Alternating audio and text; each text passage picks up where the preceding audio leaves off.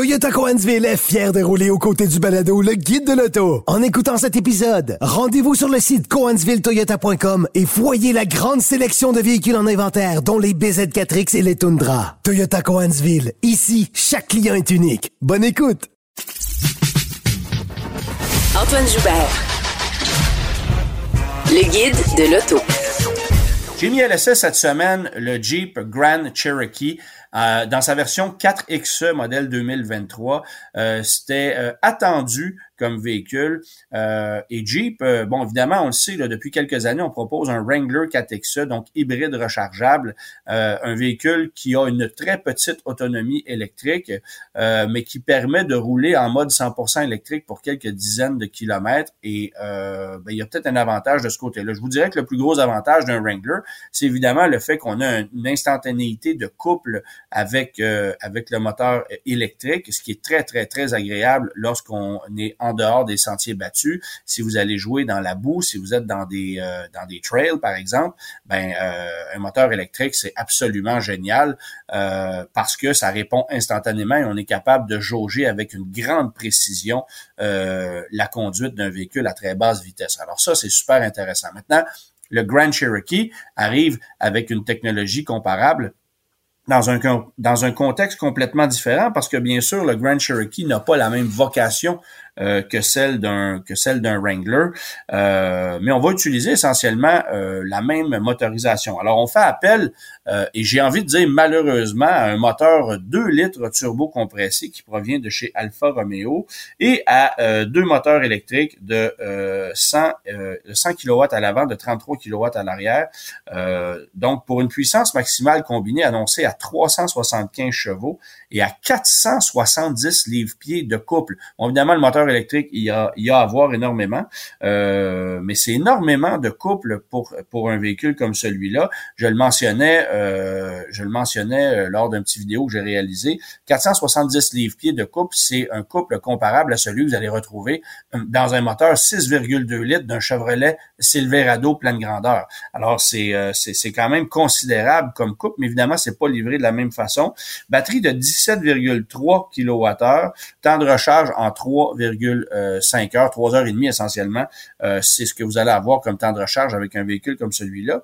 Et ce qui est le plus décevant, c'est que vous avez une autonomie 100% euh, électrique annoncée à 42 km. Dans le meilleur des mondes. Ça, ça veut dire que l'hiver, vous allez faire 25. À peu près. Ça va ressembler à ça. Et faut pas oublier un truc. Euh, comme c'est un hybride rechargeable et qu'on cherche toujours à optimiser le rendement, ben, il arrive très souvent euh, que le moteur essence se mette en marche, même durant l'été, même quand les conditions sont, j'ai envie de dire, optimales, parce que puisque j'ai essayé le véhicule la semaine passée, la météo était autour des 25 degrés.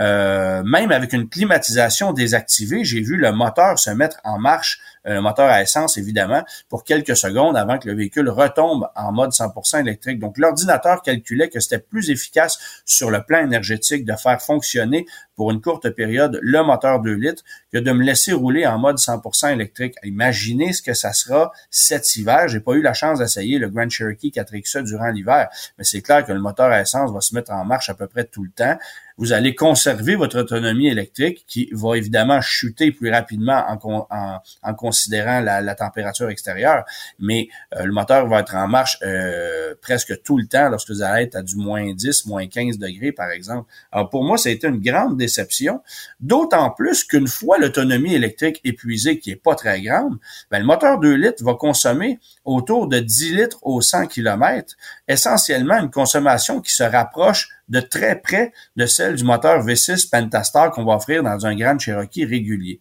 Alors, le bénéfice euh, d'un 4XE, c'est de pouvoir rouler quelques dizaines de kilomètres en mode 100% électrique, après quoi de composer avec un moteur 2 litres qui a vraiment rien d'impressionnant, qui a une, sonorité assez décevante et qui consomme autant que le moteur V6, qui lui est éprouvé, qui est fiable, qu'on connaît depuis longtemps, bien que ce soit pas un moteur super euh, impressionnant sur le plan technologique. Bon, le, ce qu'on appelle en bon français le game changer, c'est euh, l'arrivée du moteur euh, Hurricane qui qui se fera sans doute en 2024 ou en 2025 dans le Grand Cherokee. Donc, c'est un moteur à six cylindres en ligne turbo compressé qu'on propose actuellement dans le Grand Wagoneer, dans le Wagoneer également. Alors, il est clair qu'il y aura déclinaison de ce moteur-là dans le Grand Cherokee d'ici quelques années, bien qu'on ne l'ait pas confirmé. Ça va venir remplacer essentiellement le V8 MI qu'on propose toujours dans le Grand Cherokee L et le V6 Pentastar, probablement qu'il y aura une version dégonflée pour remplacer le V6 Pentastar qui lui commence à tirer de la patte un peu euh, sur le plan technologique. Euh, j'ai beaucoup aimé le Grand Cherokee de façon générale, son comportement, son aménagement, euh, bien quelques petits défauts de finition dans un véhicule euh, comme celui-là, c'est quand même quelque chose d'inacceptable parce que je vous ai pas encore parlé de prix, mais le comportement de façon générale est très intéressant. C'est un véhicule solide, ça a un sacré beau look. Moi, j'aime beaucoup le design de ce véhicule-là. Là-dessus, c'est réussi. Euh, pas mal plus que la version L qui est allongée, euh, qui, elle, me déçoit un peu. J'aime la partie avant, mais évidemment, la partie arrière, ça fait un peu plus fourgonnette et je trouve pas que c'est réussi. Mais dans le cas d'une version 5 passagers comme celui-là, je trouve que c'est franchement beau. Maintenant, la facture a pas de bon sens. Et j'en arrive au prix du véhicule. Vous allez payer euh, pour le véhicule que j'ai conduit cette semaine, il y a cinq versions de disponibles. Version de base, version Trailhawk à vocation euh, hors route. Overland, c'est ce que je conduisais cette semaine. Ensuite, il y a Summit et Summit Reserve. Échelle de prix, qui varie sans option, transport, préparation inclus, de 79 380 dollars, ça c'est pour un modèle de base, jusqu'à 93 685 dollars. Et là, à ça, on peut ajouter des options. Si bien que la version Overland que j'ai conduit, qui avait énormément d'options, coûtait 94 465 dollars. Et là, on pouvait ajouter, euh, il y avait un petit crédit qui s'appliquait sur le véhicule. Il y a une promotion en ce moment qui fait baisser le prix de 2500 dollars, mais quand même, euh, c'est un véhicule extrêmement coûteux, aussi cher qu'un BMW X5 euh, hybride rechargeable. et rendu là, on se pose pas la question parce que chez BMW, la technologie est juste plus intéressante et le véhicule est plus raffiné aussi. Alors, j'ai trouvé ça extrêmement décevant. Et c'est d'autant plus décevant lorsqu'on fait la comparaison de prix avec un véhicule à essence, parce que euh, il y a euh, littéralement 10 000 dollars d'écart entre les deux, entre une version Overland avec toutes ces options-là, euh, avec moteur V6, et avec la version 4XE. Faut pas oublier non plus que la version 4XE, ben, on nous la rentre dans la gorge avec des taux de financement de location qui sont beaucoup plus élevés que ceux des modèles à essence à moteur V6. Euh, si vous optez pour un modèle 4XE, euh, le taux de financement est à 6,99. Il est à 10,29 en location. Alors que si vous allez euh, avec un modèle à moteur V6, le taux de financement clairement subventionné est à 1,99, sinon en location à 5,99. Ce qui fait que si vous décidez de financer le véhicule, par exemple, ben, il y a un différentiel de paiement sur un, un financement de 6 ans de 377 dollars par mois pour la seule différence de la technologie 4XE qui vaut pas vraiment la peine. Alors pour moi, c'est un véhicule qui, dans le contexte, est voué à l'échec parce qu'en plus, évidemment, c'est pas éligible aux crédits gouvernementaux, euh, heureusement, parce que la technologie est décevante, mais euh, évidemment, le prix fait que le véhicule n'est pas éligible euh, au crédit provincial ou fédéral. Alors, c'est voué à l'échec.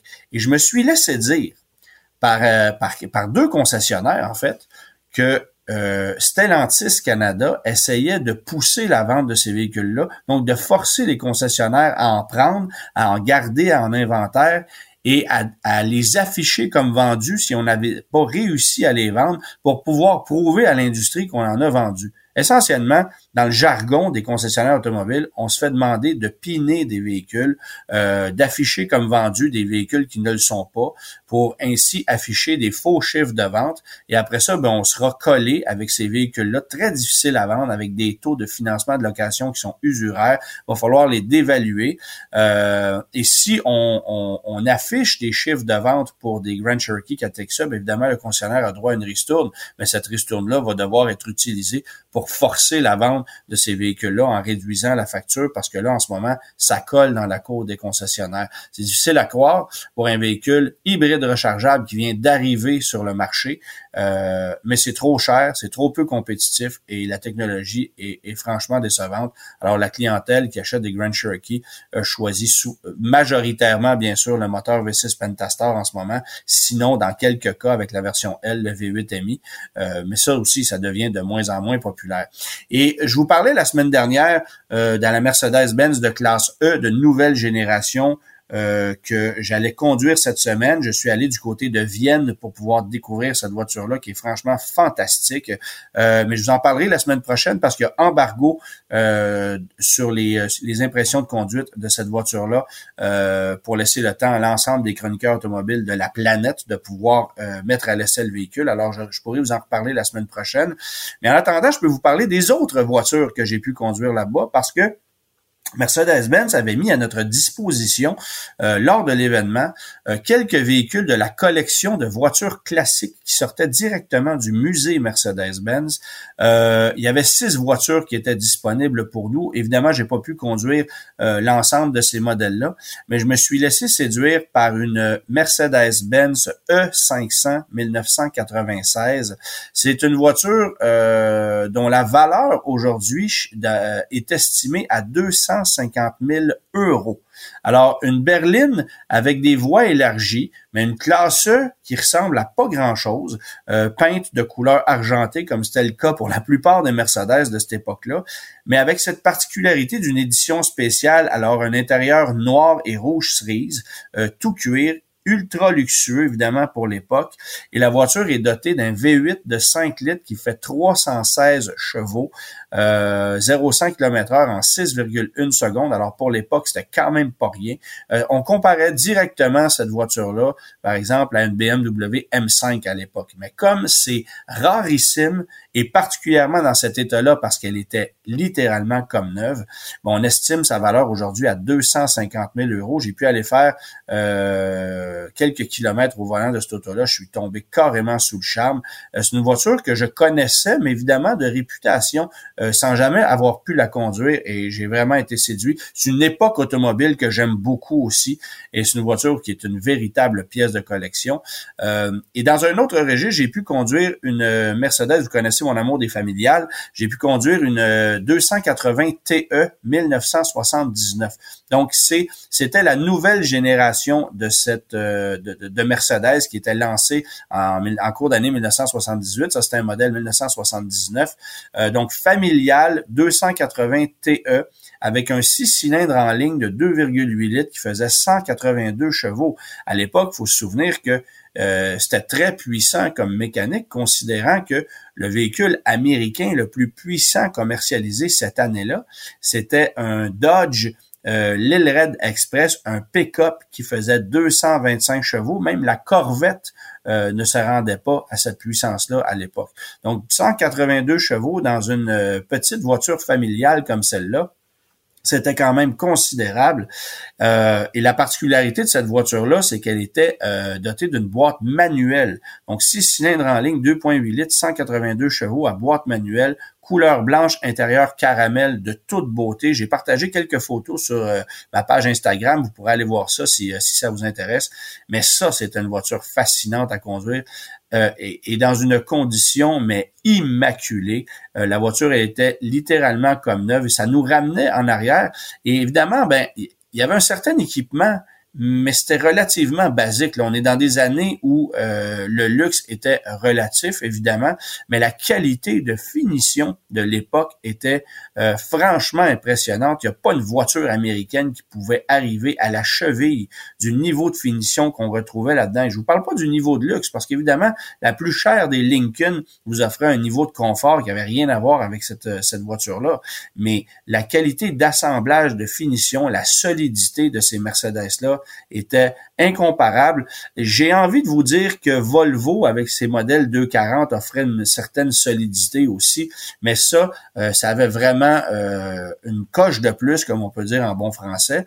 Et c'est peut-être ce qui explique pourquoi il y a beaucoup de ces voitures-là qui roulent encore dans le sud des États-Unis. Et si vous allez du côté du Maroc, par exemple, où j'ai pu me déplacer il y a quelques années, la plupart des taxis, encore aujourd'hui, ce sont des Mercedes-Benz euh, de cette époque-là, des 240D, des 300D, qui ont 1,5 million de kilomètres au compteur, qui sont euh, passablement abîmés, je dirais, mais qui sont encore capables de rouler. C'est des voitures littéralement indestructibles. Alors imaginez euh, la condition de cette voiture-là qui sortait directement du musée Mercedes-Benz euh, et dans une version assez rare, moteur à essence de 182 chevaux avec une boîte manuelle familiale en plus. Euh, J'étais tombé sous le charme. Et les autres voitures qui étaient disponibles, c'était des modèles beaucoup plus âgés, là, des années 50, 60, début 70 J'aurais pas eu la chance de toutes les conduire parce que malheureusement j'avais comme un avion à prendre, euh, mais euh, j'ai trouvé ça super intéressant que Mercedes euh, puisse sortir ces voitures-là euh, du musée euh, pour faire un rappel historique de ce qui est devenu aujourd'hui la classe E de Mercedes, qui est encore la, la voiture Mercedes la plus vendue au monde. Hein. Évidemment, chez nous, ce sont les VUS qui qui dominent le marché américain chez Mercedes. À l'échelle mondiale, le produit Mercedes Mercedes-Benz le plus vendu, c'est la classe E. C'est le produit le plus vendu de l'histoire de Mercedes-Benz, mais c'est encore le cas aujourd'hui. Alors, j'aurai la chance de vous en parler davantage la semaine prochaine.